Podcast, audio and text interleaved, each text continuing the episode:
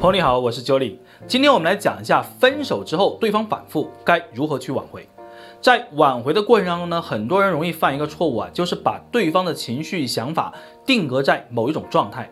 举个例子啊，在分手的时候，对方情绪非常激动，说出来的话呢也很伤人，甚至还表示我们没有可能，我不喜欢你了，我对你真的没感觉了。而在挽回的时候呢，很多人就会因为这些行为或者语言非常的失落。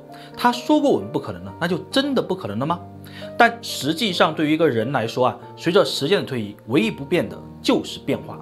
每一分一秒，人的思想情绪都会受到自身或者外界的影响，不断的发生变化。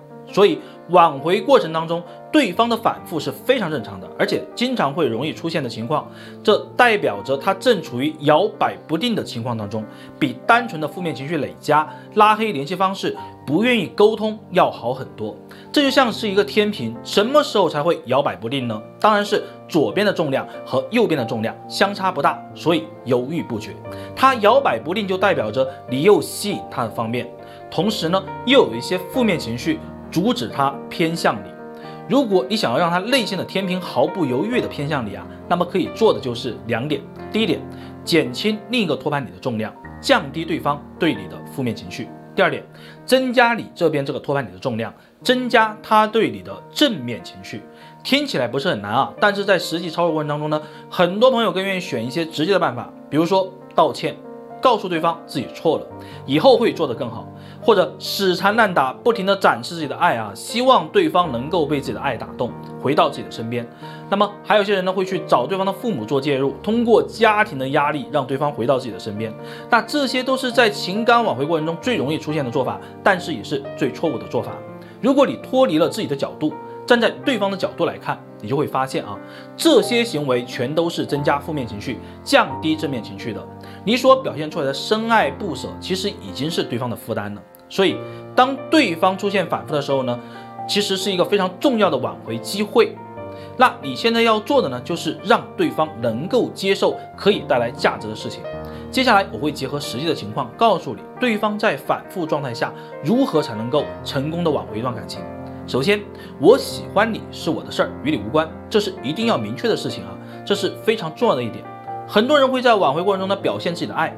我之前有说过，让大家最好不要这样做，并不是因为这样做呢就一定会让情况变糟糕，而是大部分的人呢根本就掌握不了尺度，一股脑的把自己所有啊能够想到的表达爱的方式都用上了，那这样的爱呢就会变成负担，而且很明显把爱当成了筹码。你虽然说能够得到对方的反馈，但是呢这个时候的爱就是负担，是对方更想去逃避的负担。所以在挽回过程当中呢，无论你怎么做啊，一定要向对方传达这是我的事情。我不是为了挽回，我是为了爱你。第二，承认普通朋友的关系和位置。相当多人在挽回过程中没有办法去调整自己的角色，一直站在男朋友或者女朋友的角度去挽回，一出口就是你以前不是这样的，你根本就没有考虑我的感受，你应该和我解释。那么在分手之后呢，对方会有一个自由期，而在这个阶段他会觉得非常放松，没有你带来的负面情绪。你再站在恋人的角度，他就会感受到来自你的压迫。第三。总结规律和经验啊，牢牢记住并执行。在两性相处当中呢，其实没有什么啊，就是惊天动地的矛盾。那百分之九十九以上的矛盾呢，都是日积月累形成的。如果你回溯你们之间发生的点点滴滴，你会发现每次吵架内容好像都差不多啊，大同小异，而且基本上都不会因为什么大事情吵架，而且都是一些莫名其妙的小事。那么日积月累呢，这些事情势必就影响到两个人的关系了。那这就是典型的在感情中不总结规律经验，依照本能恋爱。那么现在这个状态呢，你的感情已经出现问题了，证明你的本能不靠谱啊。那想要去挽回，叫挽回之后怎么走下去？那么想要去改变依靠本能的这种惰性心理，就需要重新去整理你的一个关系了。想要维系一段关系，就不要简单的为爱发电。要动脑子，要学会分析，不要觉得感情是很玄妙的、没有办法琢磨的事情。其实感情就像是人的身体啊，看起来千头万绪，不知道是怎么回事儿，但是在显微镜下呢，就是由一个一个细胞组成的。爱情也是如此，由一件件小事、一句句话、一个个动作组成。如果你想要经营好，就需要去拆分，找到问题点，然后去解决。那么今天分享就到这里，我们下次再见，拜拜。